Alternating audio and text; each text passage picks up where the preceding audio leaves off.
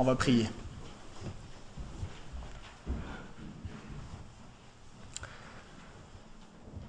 Seigneur notre Dieu, nous sommes venus ce matin pour t'adorer. T'adorer en Église. Père, quel privilège de pouvoir connaître le Dieu qui nous a fait, de pouvoir contempler notre Créateur, de pouvoir entendre sa parole, de pouvoir faire monter vers lui des prières. Seigneur, nos cœurs soupirent après toi. Rien parmi toutes les eaux de ce monde ne peut étancher cette soif qui est dans l'homme, qui est en nous, Seigneur. Mais l'eau que nous avons bu, l'eau que Christ nous a donnée, qui est en nous, qui est une source qui jaillit jusque dans la vie éternelle, est venue étancher la soif de nos âmes. Seigneur, merci de ce qu'on peut t'adorer, de ce qu'on peut te connaître, de ce qu'on peut t'aimer. Et tout ça est possible, Seigneur, à cause de toi. Parce que tu as entrepris cette œuvre de te faire un peuple à la louange de ta gloire. Seigneur, merci pour mes frères et mes sœurs qui sont ici ce matin, qui sont venus parce qu'ils t'aiment. Seigneur, nous te prions de nous bénir, de nous faire du bien de disposer nos âmes, de disposer notre intelligence à toi, Seigneur. Nous voulons nous donner entièrement, corps et âme, Seigneur, à toi, pour te contempler, pour t'aimer, pour grandir dans ta grâce. Seigneur, je te prie de m'utiliser ce matin comme un instrument pour édifier. Seigneur, merci parce que tu a richement béni mon âme, Seigneur, lorsque je réfléchissais à partir des Écritures sur ce que je vais partager ce matin. Et gloire à ton nom, notre Dieu. Et c'est au nom de Christ, notre Sauveur, notre Roi, que nous te prions. Amen.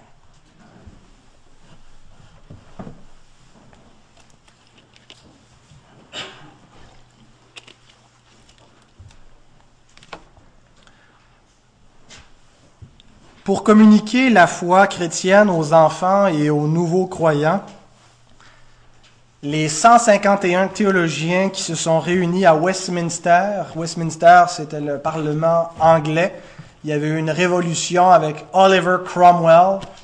Ils avaient pris le Parlement parce qu'ils trouvaient que la monarchie était abusive et bon, c'était une, révolution en Angleterre. Et ils ont le roi, euh, le, premier ministre finalement, c'était pas un roi, avait donné comme mandat au Parlement de euh, réviser la doctrine, la théologie et euh, de l'Église d'Angleterre, l'Église anglicane, pour qu'elle soit que, corresponde davantage aux Écritures et au modèle des puritains des protestants, des réformateurs. Alors de 1643 à 1649, ils se sont réunis, ils ont rédigé la Confession de foi de Westminster, sur laquelle est basée la Confession de foi 1689, qui a été révisée par les baptistes quelques décennies après. Et ils ont aussi rédigé un catéchisme avec lequel ils voulaient communiquer la foi aux enfants et aux nouveaux croyants. Et voici la première question de ce catéchisme, le petit catéchisme de Westminster. Quel est le but suprême de la vie de l'homme? Bonne question en bon sens, hein? parce que si on ne sait pas c'est quoi le but de la vie de l'homme, on ne sait pas c'est quoi le but de notre vie. Réponse. Le but suprême de la vie de l'homme est de glorifier Dieu et de trouver en lui son bonheur éternel. Amen. Ça correspond à ce qu'on trouve dans euh, les évangiles et à ce qui est le plus grand commandement euh, qu'on lit dans Matthieu, dans Marc 12, 30. Tu aimeras le Seigneur ton Dieu de tout ton cœur, de toute ton âme, de toute ta pensée et de toute ta force. Pas grand monde qu'on peut aimer autant que ça, sans que ça soit une idolâtrie. Mais Dieu, on peut se donner à fond, l'aimer, se, dire à nous-mêmes, se parler, aime le Seigneur. On commettra jamais une exagération dans notre notre adoration de Dieu. On n'ira jamais au-delà de ce qu'il faudrait aller. Ça sera jamais exagéré, notre amour pour Dieu. Il est digne de toute cette louange, de toute cette adoration. En fait, il est le seul qui mérite cette vénération. Nous devons le vénérer.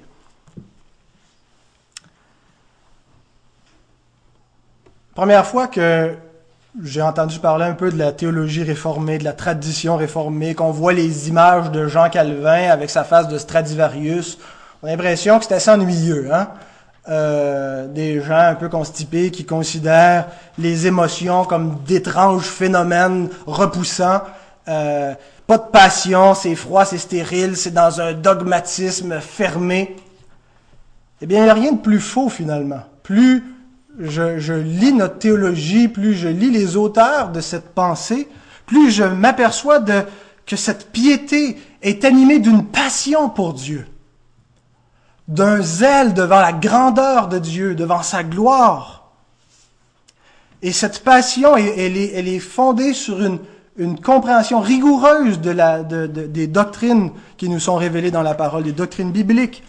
Et toute notre théologie nous incite à trouver notre bonheur en Dieu, à vivre pour la gloire de Dieu. Dieu ne doit pas juste faire partie des meubles de notre vie, il doit être notre raison de vivre, notre source de vie. On doit se réveiller le matin, la première chose qui est dans nos pensées, c'est lui. Et on doit constamment chercher à vivre pour sa gloire. Je vous rajoute un sixième sola ce matin. Solus Deus felicitas est. En Dieu seul est le bonheur pas moi qui Il a fallu que je demande à mon, mon, mentor Raymond de me dire comment est-ce qu'on disait ça en latin. Dieu seul est le bonheur. Alors la dernière fois, j'ai introduit le, dernier des solas, Soli Deo Gloria. On va se contenter à nos cinq solas. On peut rentrer le, sixième que j'ai ajouté dans le cinquième. Et on a regardé Soli Deo Gloria sous l'angle de la gloire de Dieu.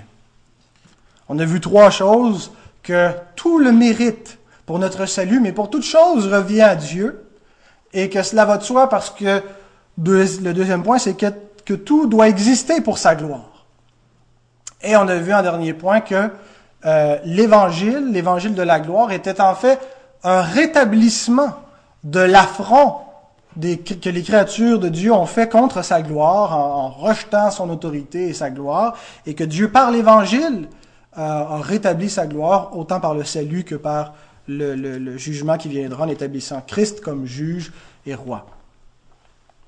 Alors aujourd'hui, on va continuer à parler de Soli Deo Gloria, mais sous un autre angle, celui de la réponse de l'homme à la gloire de Dieu, hein, euh, l'adoration de l'homme.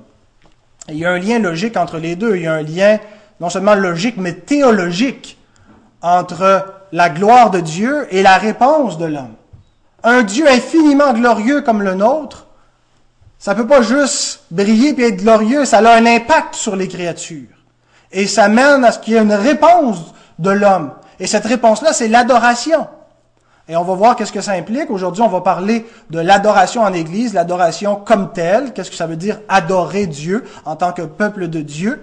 Mais aussi, on va parler dans la dernière prédication, pas aujourd'hui, euh, de, la vie des adorateurs. Que euh, rendre un culte à Dieu, c'est vivre en sacrifice vivant. Alors aujourd'hui, parlons du culte en Église et la prochaine fois de la vie des adorateurs. Certaines personnes, généralement des incroyants, réagissent mal quand on parle de la gloire de Dieu, quand on parle de ce Dieu infiniment glorieux. Euh, peuvent avoir l'impression que finalement Dieu c'est l'être le plus égoïste qui existe dans l'univers. Il aime jalousement sa propre gloire. Il est autosuffisant, ne prend plaisir qu'en lui-même et exige qu'il en soit ainsi pour ses créatures également. Nous devons comprendre que si Dieu n'existe pas ultimement pour lui-même, et ne prend pas plaisir ultimement en lui-même, eh bien, il est aussi idolâtre que nous, lorsque nous ne prenons pas plaisir en Dieu et lorsque nous n'existons pas pour sa gloire.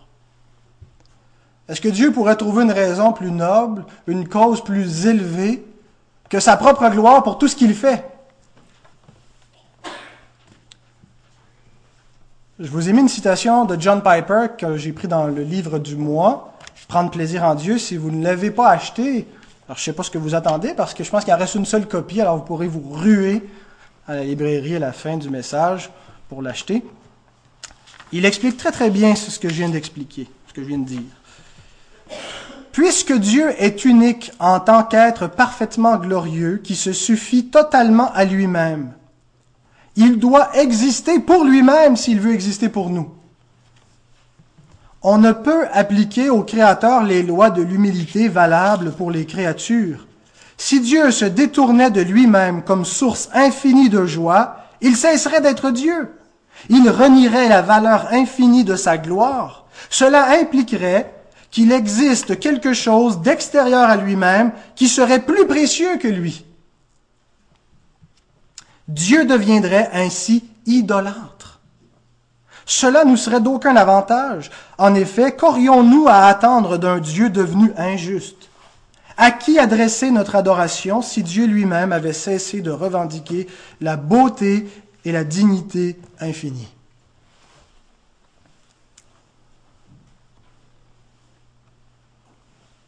Si Dieu, le bonheur de Dieu se trouve en lui-même, ça ne peut pas faire autrement que le bonheur de l'homme soit en Dieu. Dieu n'a rien trouvé à l'extérieur de lui qui soit son égal ou qui soit au-dessus de lui.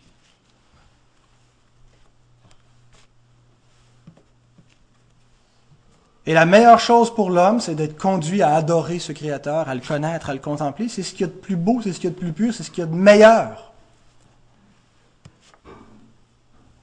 Le statut de Dieu en tant que créateur fait en, sorte qu'il est digne de recevoir l'adoration. Partout quand la Bible commande d'adorer Dieu, elle va lier ce commandement au statut de Dieu. C'est le Créateur. C'est lui qui vous a fait. C'est lui qui a créé toutes choses. Adorez-le. Elle rappelle à toutes les créatures, pas juste au peuple d'Israël, à tous les hommes, à tout ce qui respire, de l'adorer à l'armée des cieux, aux anges, à tout ce qui se, meut, tout ce qui existe. Adorez ce Dieu, c'est lui qui vous a fait. Refuser de l'adorer, c'est un péché. C'est d'une transgression du premier commandement, c'est se faire un autre Dieu. Alors nous allons, comme je le disais, aborder cette question de la réponse de l'homme à la gloire de Dieu en deux parties. Aujourd'hui, on va parler de l'adoration en Église. Et la prochaine fois, qui sera le dernier message dans cette série, nous allons parler de la vie des adorateurs. Alors donc, l'adoration de Dieu en Église.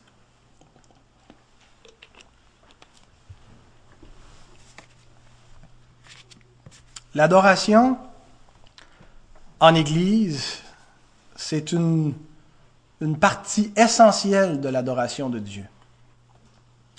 On ne peut pas adorer convenablement Dieu si dans notre adoration, il n'y a pas l'adoration en Église. Dieu a envoyé son Fils dans le monde, dans le but, on lit dans Tite, de se faire un peuple qui lui appartienne, purifié par lui et zélé pour les bonnes œuvres. Tite 2, verset 14. Et l'adoration fait certainement partie de ces bonnes œuvres que Dieu veut que son peuple pratique. Mais souvent, notre conception de l'adoration est tellement limitée à l'adoration individuelle. J'adore Dieu.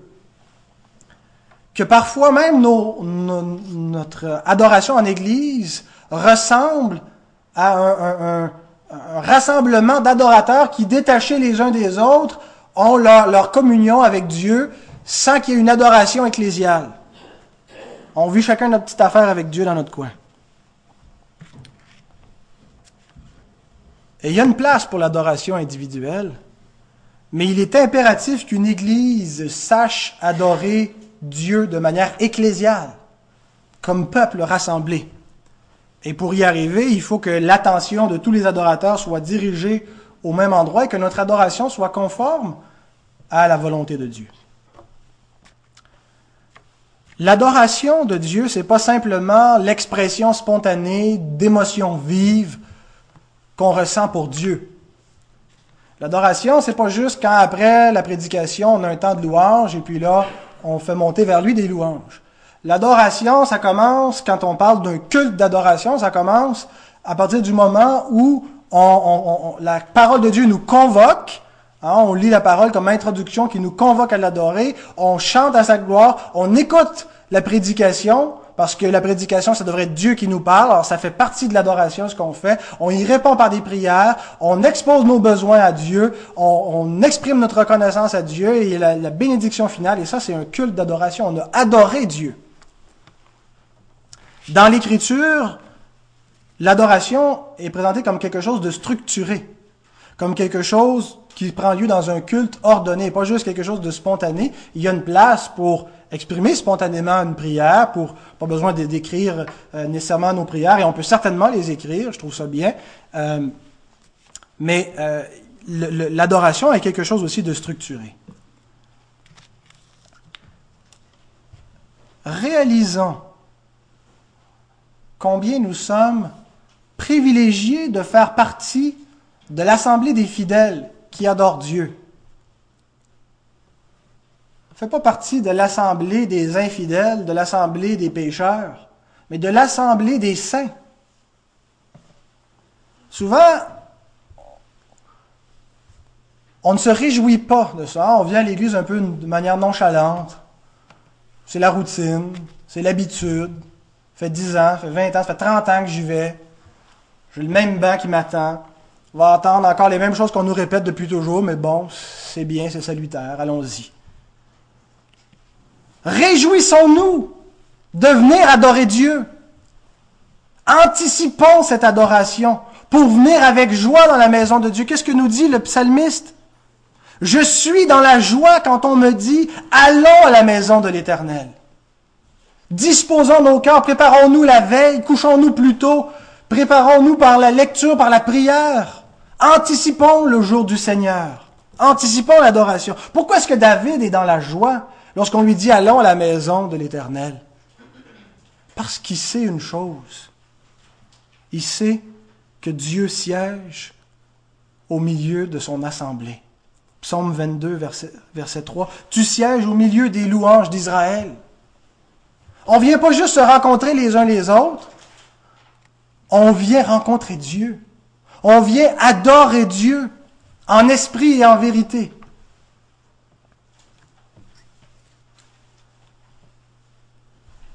Plusieurs viennent peut-être au culte ou croient que le culte a pour but de passer un moment agréable.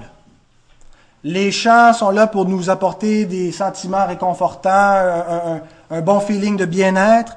La prédication aurait pour but de nous toucher. Si c'est ça notre compréhension du culte, on comprend mal le but du culte. Et on met l'homme au centre et le bien-être de l'homme au centre plutôt que la gloire de Dieu. Le but du culte, c'est de glorifier Dieu.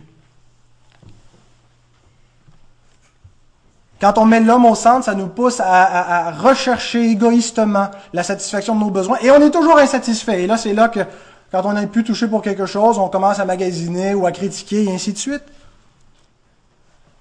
La seule façon pour que l'homme trouve réellement son bien-être, c'est de glorifier Dieu, c'est de s'oublier lui-même et de se fondre dans la gloire immense de son Créateur, de son Rédempteur, de trouver en lui son plaisir. Si nous n'éprouvons pas une joie immense à venir adorer Dieu, à nous assembler en son nom pour lui rendre un culte, c'est qu'il y a quelque chose qui ne va pas dans notre raison de nous, de nous assembler. Des fois, on perd cette joie. C'est souvent parce qu'on perd de vue la perspective. On vient peut-être pour rencontrer nos amis. On vient peut-être pour ressentir des sensations agréables. On vient peut-être par devoir, parce qu'on est obligé, parce que nos parents nous y obligent, ou pour quelque autre motif. Mais on ne vient pas pour adorer Dieu si on n'a pas une joie à venir dans la maison de l'Éternel. Parce que si on vient pour adorer Dieu, on va toujours y trouver notre compte. Parce que là où deux ou trois sont assemblés à son nom fidèlement selon les Écritures, il est au milieu de nous. Alors comment est-ce qu'on ne pourrait pas trouver ce qu'on recherche quand il nous le promet lui-même dans sa parole? Et si on ne ressent plus cette joie et si on n'a plus cet enthousiasme à venir l'adorer, questionnons-nous nous-mêmes? Pourquoi je suis ici? Qu'est-ce qui me pousse? Quelle est ma motivation? Pourquoi est-ce que je viens le dimanche matin? Et la seule réponse biblique à ça, c'est pas à nous de donner une réponse, c'est pas à nous de définir notre propre raison. La raison, c'est qu'on doit venir pour adorer Dieu. Pour le contempler, pour l'aimer, pour lui exprimer cette gratitude. On vient pour lui. Et si c'est pas ça, tôt ou tard, notre joie va disparaître. Et on va la chercher dans autre chose, dans la créature à nouveau. Je vous cite John Piper qui explique que le plaisir de l'adoration vient quand on s'oublie et qu'on contemple Dieu. L'hédonisme chrétien, c'est d'ailleurs c'est le thème de son livre. Hein, que un hédoniste chrétien, c'est quelqu'un qui cherche, dont le, but de la vie est de trouver son plaisir en Dieu. Pas de manière superficielle, mais avec euh, pas dans l'évangile de la prospérité, mais dans l'évangile biblique, de trouver son plaisir dans la joie comme dans le malheur. L'hédonisme chrétien sait que la conscience de soi tue la joie et donc l'adoration par la même occasion. Dès que vous tournez votre regard sur vous-même et que vous vous rendez compte consciemment que vous éprouvez la joie, celle-ci s'envole. L'hédoniste chrétien sait que le secret de la joie réside dans l'oubli de soi. Certes, nous allons au musée pour la joie de contempler des tableaux, mais l'hédonisme chrétien nous met en garde. Fixez toute votre attention sur les tableaux et non sur vos émotions. Sinon, vous gâchez toute l'expérience. C'est pourquoi, dans l'adoration, il y a une orientation nettement marquée vers Dieu et non vers nous-mêmes. nous pourrions faire une série de prédications juste sur le thème de l'adoration. Il y aurait beaucoup à dire. Vous comprendrez que ce matin, je ne pourrais pas dire tout ce qui serait pertinent. Je vais me limiter à deux, deux éléments de l'adoration, en plus de ce que j'ai déjà dit. Euh, deux éléments qui sont essentiels à, la, tradition réformée, puisque c'est le but d'expliquer euh, qu'est-ce que ça veut dire. Je vais premièrement vous parler du principe régulateur. Un grand mot c'est pas important qu'on ait déjà entendu ce mot ou pas. Ce qui est important, c'est de comprendre qu'est-ce que ça veut dire. Pendant le Moyen Âge, le Moyen Âge, c'est c'est pas entre 30 ans et 40 ans. Le Moyen Âge, c'est une période dans l'histoire qui a eu approximativement, approximativement lieu entre l'an 500 et l'an 1500. C'est précédé par l'Antiquité et ça termine à la Renaissance. Pendant le Moyen Âge, c'est là où l'Église chrétienne, romaine, catholique romaine, a connu son apogée, était vraiment euh, toute puissante. Et l'Église, pendant cette période, a accumulé toutes sortes de traditions, de pratiques, de superstitions, a rentré dans le culte des images, des idoles, des icônes, des reliques, des saints, et ainsi de suite. À la réforme protestante, le Seigneur a fait à nouveau le ménage dans le temple par sa parole. Et quand les réformateurs ont commencé à faire le, ménage par la parole de Dieu dans, l'Église, dans les structures, à reviser le christianisme, ils se sont posé deux questions concernant le culte d'adoration. Première question, qu'est-ce qu'on va garder et qu'est-ce qu'on va mettre à la poubelle? Deuxième question, sur quel principe on va déterminer ce qu'on va garder et ce qu'on va mettre à la poubelle? Bonne question.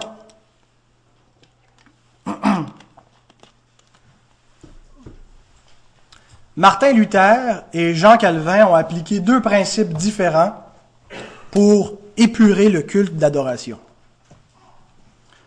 Luther a appliqué ce qu'on a appelé par la suite le principe normatif. Qu'est-ce que ça veut dire? Ça veut dire qu'il a rejeté du culte tout ce qui était interdit par la parole de Dieu. La Bible dit de ne pas se faire d'image, il y a des images, on les enlève. Calvin, lui, a appliqué ce qu'on a appelé le principe régulateur. C'est-à-dire qu'il a rejeté tout ce qui n'était pas exigé dans le culte. La Bible n'exige pas des lampions, elle ne l'interdit pas, mais parce qu'elle ne l'exige pas, on les enlève. On peut résumer ainsi les deux principes. D'après Luther, ce qui n'était pas interdit était permis. D'après Calvin, ce qui n'était pas exigé était interdit. Voyez la différence entre les deux? Selon Luther, l'homme pouvait innover. Il y avait une place pour l'innovation humaine dans le culte d'adoration. D'après Calvin, l'écriture sainte est totalement suffisante.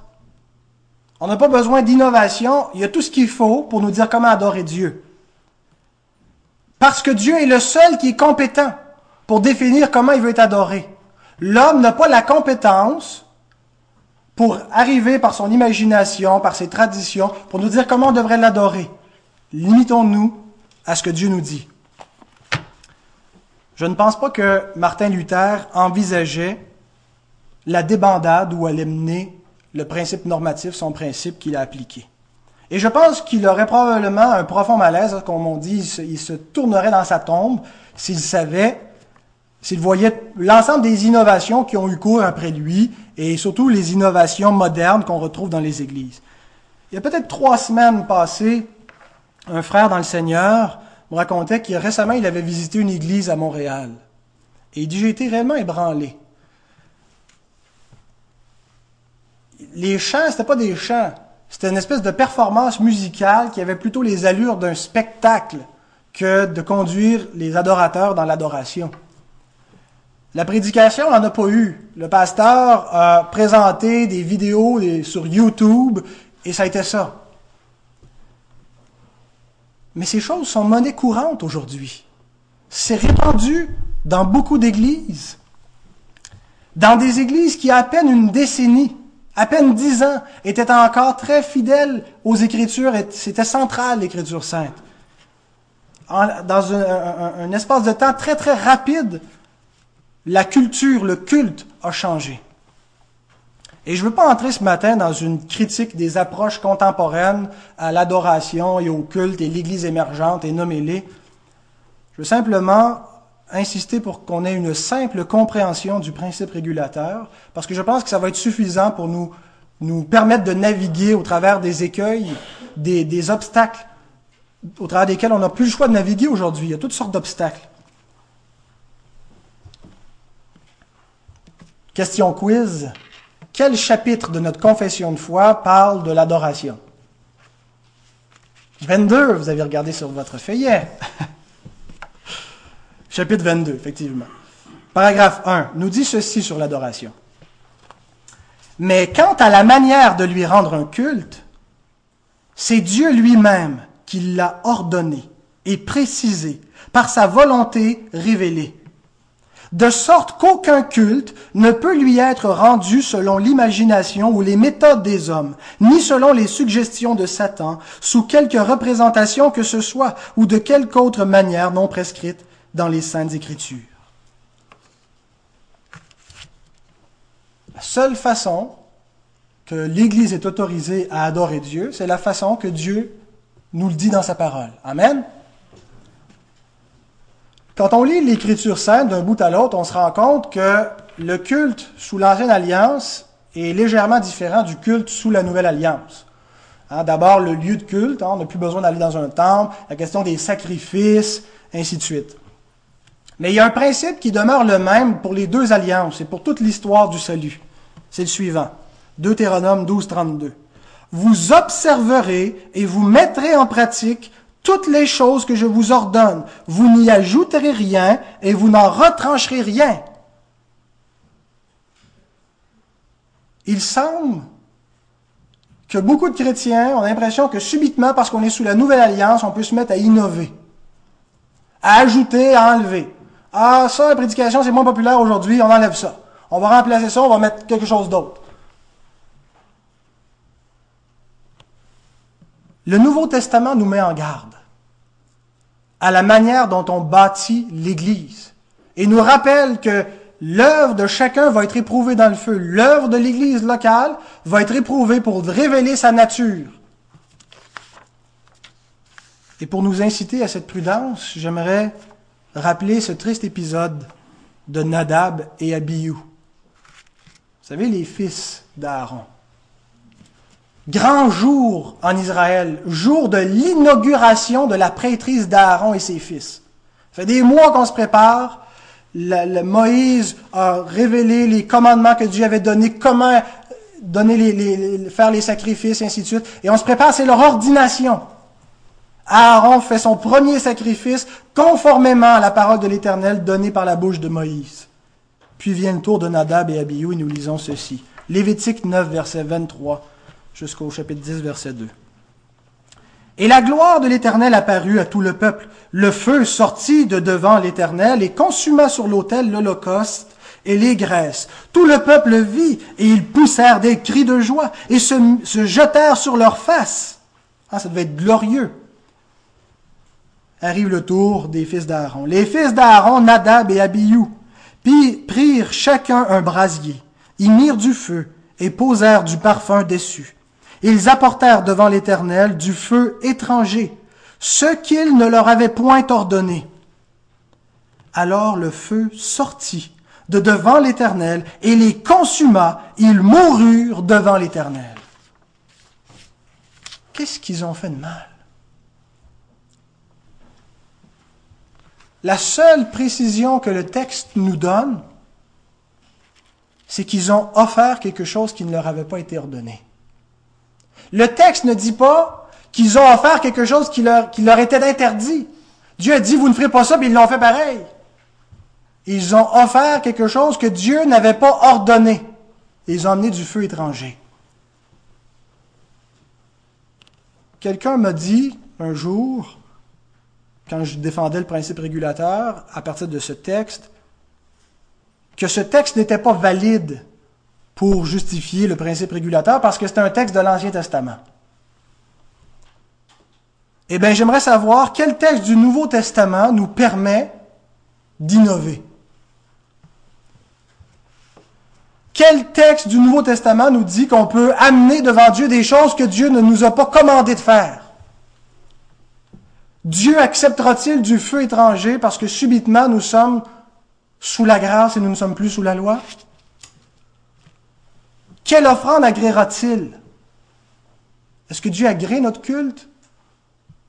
Dieu va agréer les offrandes qu'il nous a commandé de lui donner. 1 Corinthiens 3, verset 13. L'œuvre de chacun sera manifestée, car le jour la fera connaître, parce qu'elle se révélera dans le feu, et le feu éprouvera ce qu'est l'œuvre de chacun. C'est pourquoi Paul nous dit, prenez garde à la manière dont vous servez Dieu, à la manière dont vous vous assemblez en Église, à la manière dont vous bâtissez, dont vous évangélisez, ainsi de suite. Assurez-vous que ce soit sur le bon fondement. Et il n'y en a qu'un, c'est celui-là.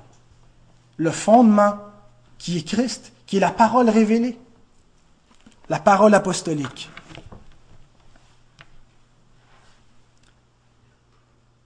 C'est bien mieux d'adorer Dieu comme Dieu veut qu'on l'adore. On n'a pas besoin de se casser la tête et de dire qu'est-ce qu'on pourrait faire pour que les hommes soient contents? On doit se poser à la tête qu'est-ce qu'on devrait faire pour que Dieu soit content? Hein? Et pas craindre les hommes et chercher à attirer les foules.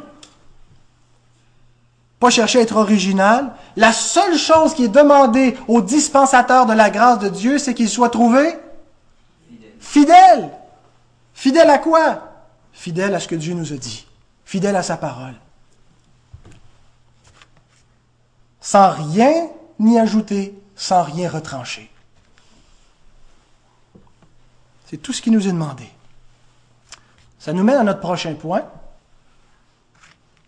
Non seulement Dieu exige d'être adoré de la façon qu'il exige d'être adoré, mais il a aussi donné à son Église un jour particulier pour lui consacrer. Je vais vous parler du jour du Seigneur. Depuis la création, Dieu c'est consacrer un jour sur sept qui lui appartiennent. On pense peut-être parfois que l'origine du sabbat remonte à la loi de Moïse et concernait uniquement le peuple juif.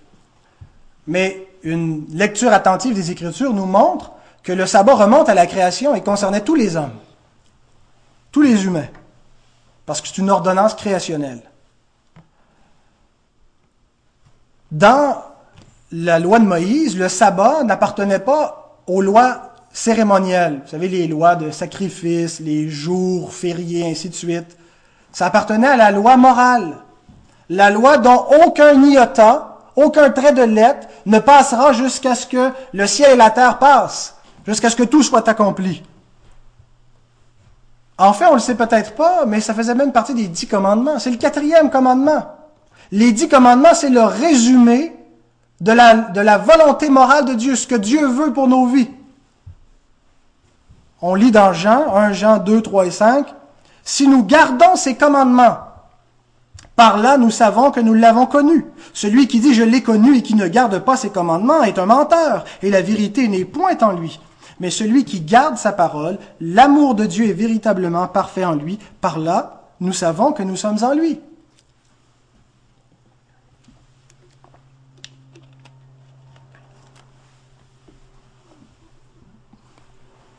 Les sabbats qui commémoraient les fêtes juives, qui commémoraient les grands jours en Israël, ont été abrogés. Colossiens 2, versets 16 à 17, nous dit que c'était l'ombre de la réalité à venir, que c'était passager, que maintenant la réalité est venue et que ça, tout ça a passé. Par contre, il est bien évident que les apôtres ont continué à consacrer un jour sur sept à Dieu.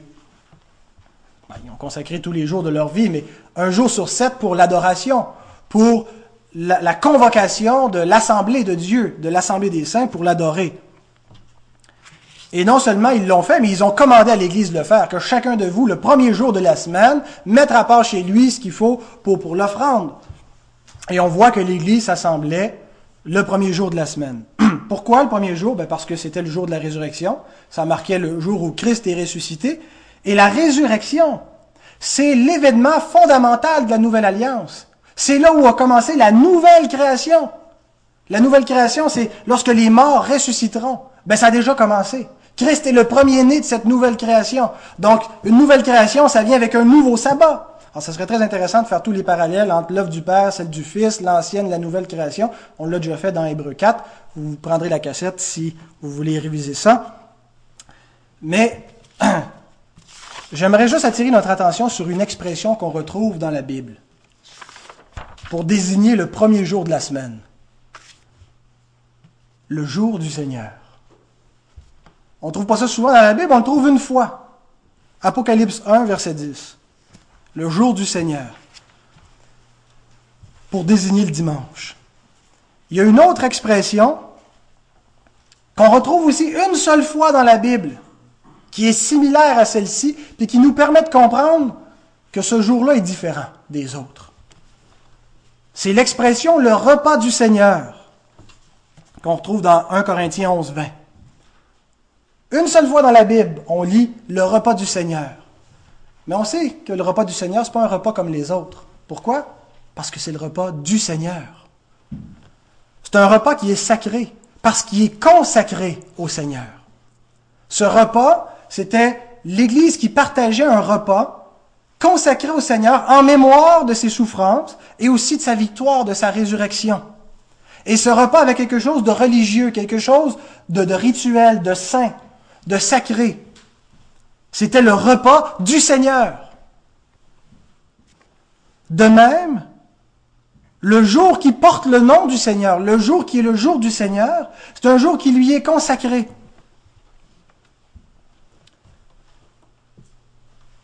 Et bien que ce jour, à l'époque des premiers chrétiens, était un jour de travail, c'était pas un jour férié avant l'empereur Constantin, c'était pas un, jour de chômage. Les chrétiens se réunissaient malgré tout, avant ou après leur travail, au début très tôt de la journée ou après la journée de travail. Soyons reconnaissants de ce qu'en Occident, encore très largement, ce jour est, est encore férié, qui nous permet de nous rassembler en Église. Et si nous devons travailler ce jour-là par, par, par, nécessité, par obligation, prenons néanmoins le reste de, de, cette journée pour le consacrer au Seigneur. puisque c'est son jour.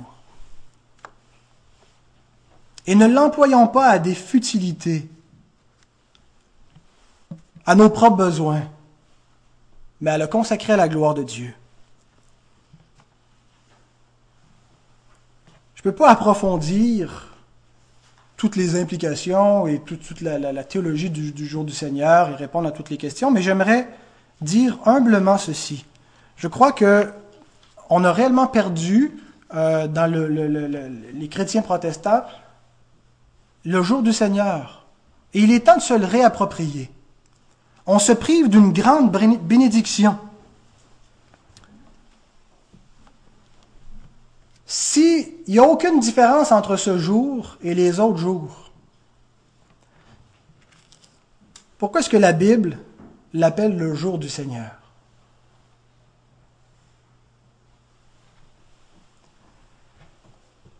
Mon adoration de Dieu et ma communion avec l'Église, avec la famille de Dieu, avec vous, mes frères, mes sœurs, avec mes proches aussi, qui ne sont pas nécessairement tous des chrétiens, mais avec ma famille immédiate et élargie, ont été glorieusement enrichis depuis que j'ai commencé à consacrer ce jour au Seigneur, à le traiter comme un jour différent des autres, un jour de repos, un jour de joie, un jour de communion, Il ne s'agit pas de simplement de faire les règles du dimanche et avoir hâte que ce jour finisse, comme on lit dans Amos. Hein, S'il peut finir ce sabbat pour qu'on se remette à travailler, puis à vendre, puis à commercer.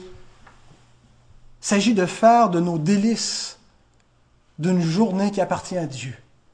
Et de prendre tout notre plaisir en Dieu, dans la communion avec lui, dans la communion les uns avec les autres, la communion avec sa parole, de se reposer. C'est salutaire, c'est bon pour nos âmes.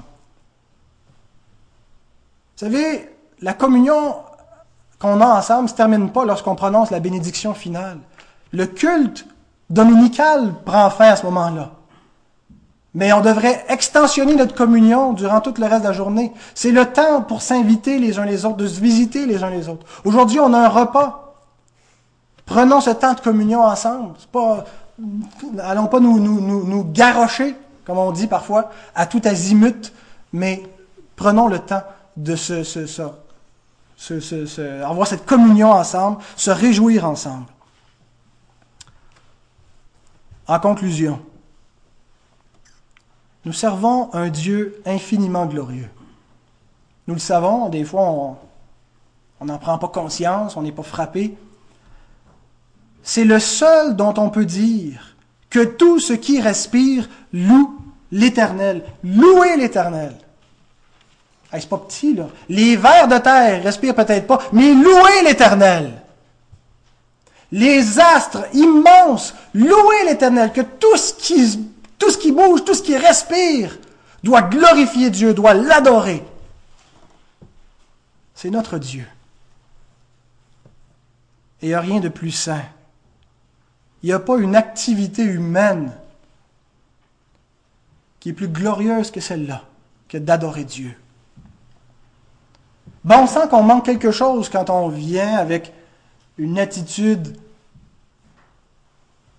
moche, avec la hâte de partir, de fuir, de retourner à nos affaires, qu'on ne prend pas le temps de se parler à nous-mêmes, dire réveille mon âme, loue l'Éternel, réalise qui il est, réalise sa grandeur, réalise sa gloire. On doit se parler à nous-mêmes parfois. Même se repentir de notre tièdeur, de notre froideur. Jésus dit à Laodicée, parce que tu es tiède, je te vomirai de ma bouche. C'est un péché, cette tièdeur pour Dieu. C'est un péché qu'on commet tous. Et quand on commet, qu'est-ce qu'on fait quand on commet un péché? On se repent. Seigneur, je confesse que je manque d'amour, d'intérêt, de passion pour ton nom. Ravive ma flamme. Donne-moi ce feu sacré, ce premier amour que j'ai négligé, que j'ai perdu.